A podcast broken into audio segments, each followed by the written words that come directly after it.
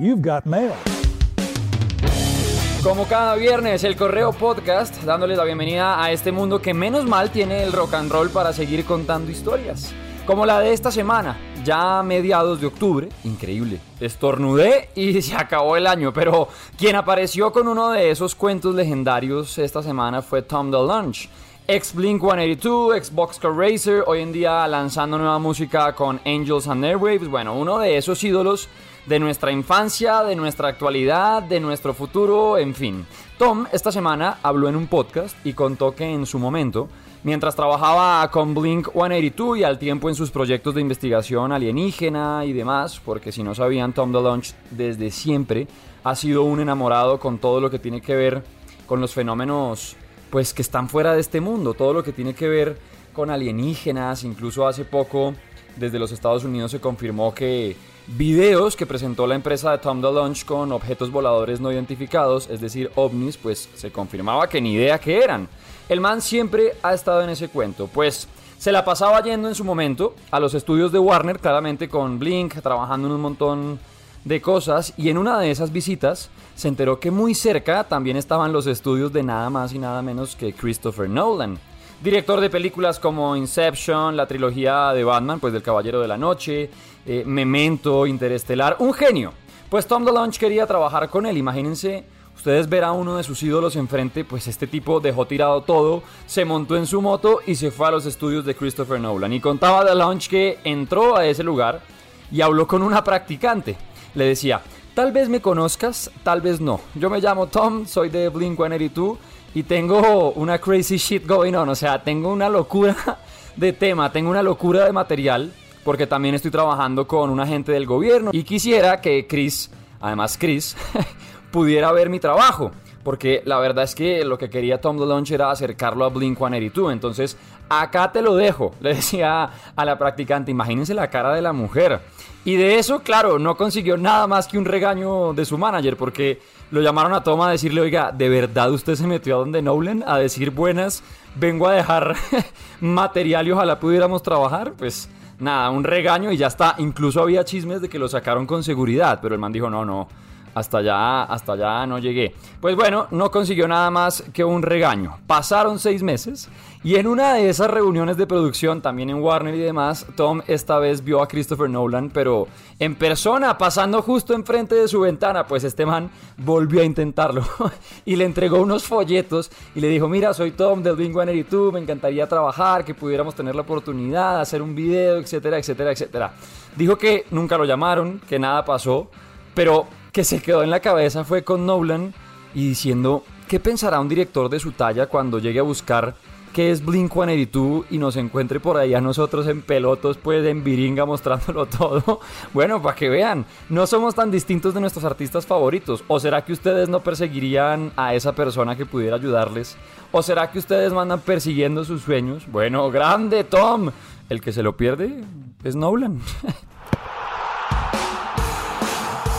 Cambio de frente para hablar de la pelota, del fútbol, de la vida y claro, de Colombia. Pero más allá de repasar el triple 0-0 de la selección contra Uruguay, contra Brasil, bueno, todo lo que hicimos en estas tres fechas que no logramos ni siquiera hacer un gol y bueno, tampoco nos hicieron goles. Ya nos toca pensar es hacia adelante, ¿qué viene? Y, es que la vaina no es fácil porque Primero, hay que saber que somos cuartos en la tabla de eliminatoria, o sea, estamos firmes. Si se acabara hoy en día la eliminatoria, vamos derecho, pues, al Mundial. Pero hay que pensar que la selección hasta el momento tiene 16 puntos, está a uno de Ecuador, que es tercero, y estamos empatando con Uruguay, pero le ganamos en posición por diferencia de goles. Nos quedan seis fechas para decidir quiénes van a representar a Sudamérica en el Mundial de Qatar.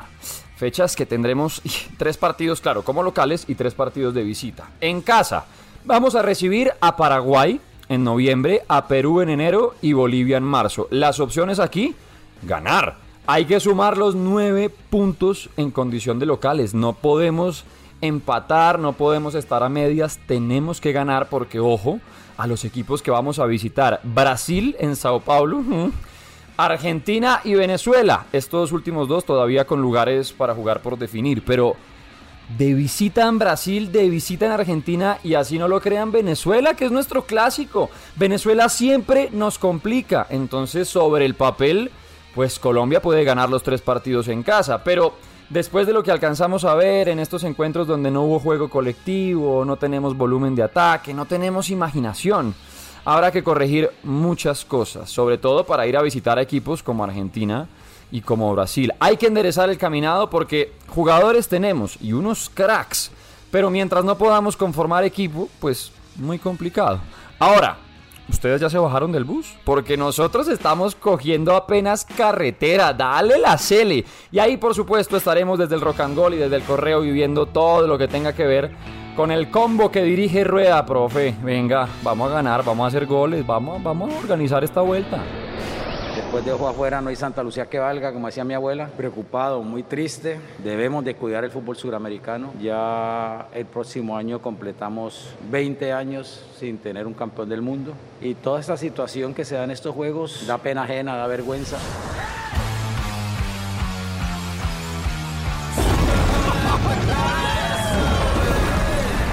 Y para cerrar, un recomendado del mundo que tanto nos gusta y es el de los videojuegos. Pues ojo porque a finales de este mes de octubre llega un videojuego que ya tuve la suerte de probar y que está espectacular. Se trata de un título de Ubisoft llamado Riders Republic. Oigan, Qué vaina tan del carajo. La idea general es que encarnaremos a un deportista. Obviamente nosotros lo creamos como quieran, le ponen cara, pelo, etcétera, etcétera. Y lo que tendrá es que ir subiendo la habilidad de este personaje de acuerdo a lo que logren distintas competencias de deportes extremos. Downhill, bicicross, snowboarding, esquí, trajes de alas, una cantidad de cosas. En un mundo abierto donde tendremos que ir visitando distintas locaciones para participar en estos deportes y así sumar puntos y ganar dinero. ¿Qué hacemos? Con esos puntos y ese dinero? Pues ir mejorando nuestras bicicletas, las tablas, los esquís, los trajes, los cascos, de todo. Es como una especie de Battle Royale, pero de deportes extremos, donde la idea es pues mejorar nuestras habilidades para ir, como les cuento, engallando nuestro personaje, nuestros vehículos y demás. Hay posibilidad, por ejemplo, de jugar carreras masivas contra más de 50 jugadores en línea. Eso es una demencia. Imagínense 50 bicicletas, pues, al tiempo en un downhill. También hay carreras de uno contra uno, otras más pequeñas, otras que son contra reloj y nosotros vamos solos y hay que romper una marca. Miren, no imaginan lo que me divertí y sobre todo la adrenalina del juego. Mire, el corazón nunca baja revoluciones. Se siente tan real que hasta la nieve en la cara, pues. Terminé cada carrera hiperventilado, me paré a celebrar, a quejarme. Cuando gané las más difíciles no podía de la emoción. Es tremendo. Sobre todo para divertirse un montón. Y eso, que yo jugué la versión beta, o sea, la versión que ustedes van a inscribirse y de pronto les dejan tener un acceso algunos días como para que conozcan el mundo y entiendan de qué se va a tratar. Imagínense cómo será la versión final del juego, seguro que de locos. Así que pendientes 28 de octubre, si quieren probar un juego distinto, si les gustan los deportes y sobre todo los deportes extremos, pero además si quieren adrenalina por todas partes, Riders Republic para PC, PlayStation 5, PlayStation 4, Xbox Series X, Xbox Series S, Xbox One, mejor dicho, alisten la bici y nos fuimos. Y ya saben, activen notificaciones, descárguense la aplicación de Radioactiva y nos encontramos cada viernes en esta versión para llevar en este correo podcast. Abrazo, se cuidan, soy Luis Guerrero. The Republic awaits you, Rider. See you soon.